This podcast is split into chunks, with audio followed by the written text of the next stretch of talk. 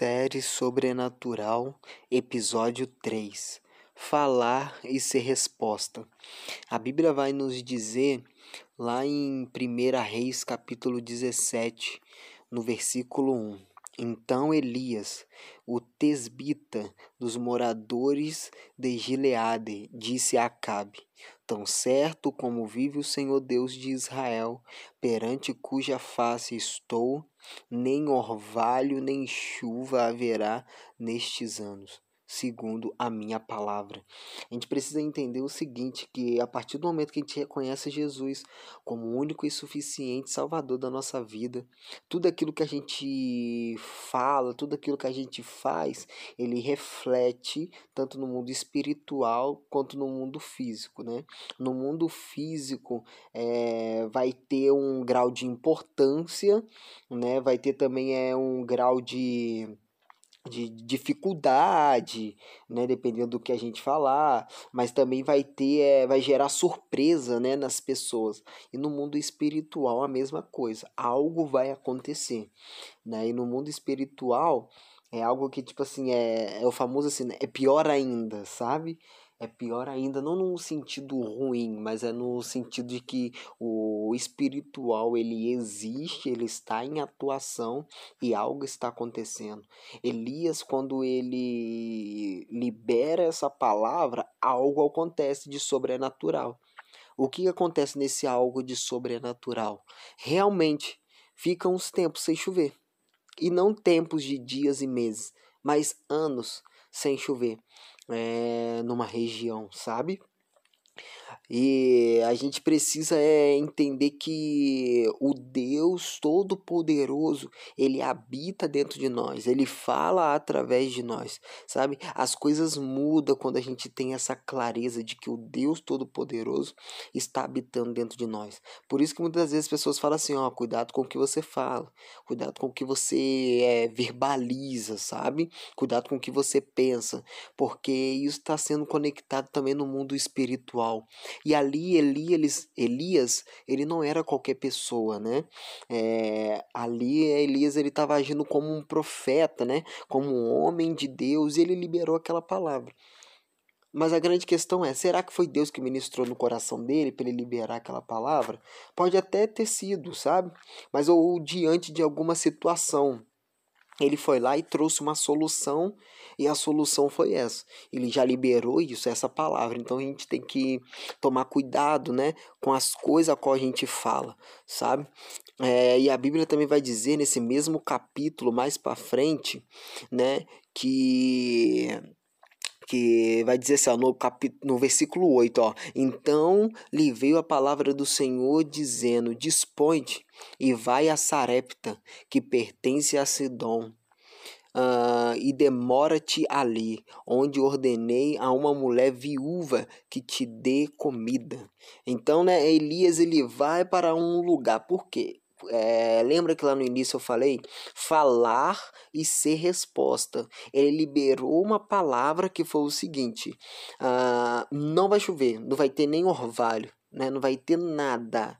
Automaticamente, num lugar onde que não tem chuva, não tem água, não tem nada, fica seco, vira deserto, né? Começa a vir a escassez. E isso que aconteceu com a viúva também, né, de Sarepta. Tava ela e o filho dela e acabou vindo o que? Escassez para aquele lugar. Sabe? Ó, versículo 10, ó.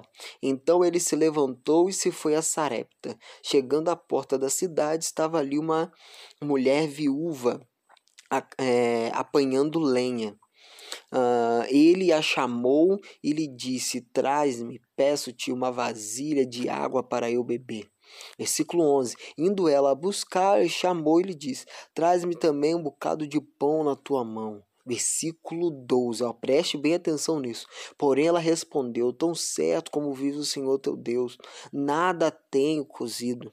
Há somente um punhado de farinha numa panela e um pouco de azeite numa botija, sabe? Então é aqui, ó, algo diferente está acontecendo aqui, entendeu? É, ele já está começando a ver o cenário. Nossa, eu verbalizei algo lá, já está refletindo aqui. E hoje eu estou sendo resposta, porque Deus não enviou ele ali à toa.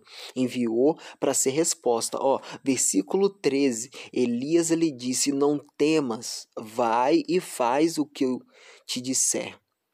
Então, é, Deus ele quer te usar como resposta sobre a vida das pessoas, sabe? Agir no sobrenatural, né? É, agir é, com, com o Deus Todo-Poderoso habitando dentro de nós, agir com discernimento de espírito, porque é o que eu tenho falado aqui, que quem é do espírito discerne as coisas do espírito, é isso.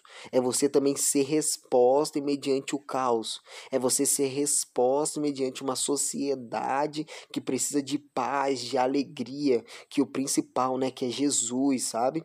Numa sociedade que precisa ter um encontro verdadeiro, né, com o Salvador Todo-Poderoso, porque Deus ele veio não para condenar o mundo, mas para que o mundo fosse salvo por ele, né? João 3:17 vai nos falar isso, sabe? Vai trazer essa verdade. Então é isso, né? A palavra de hoje é o que falar e ser resposta.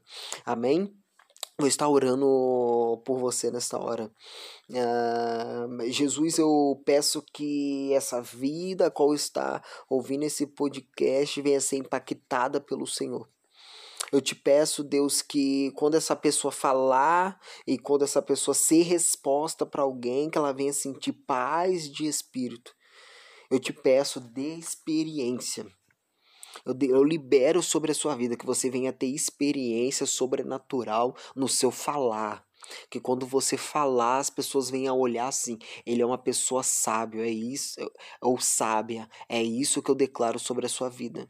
Que você venha refletir o sobrenatural do Senhor, porque as pessoas vão olhar para você e já vão enxergar Cristo que você venha é, viver e ter experiências sobrenaturais, experiência com anjos, é, experiência em ouvir a voz audível do Senhor, experiência em discernimento de sonhos, no nome santo de Jesus. E que você também venha ser resposta, né? Que você venha dizer, assim como Isaías, né? Isaías capítulo 6, né? Tipo assim, é, é eis-me aqui, envia-me, né? Então que você venha ser resposta para algo também a qual Deus quer fazer ou deseja fazer aqui na terra. Amém?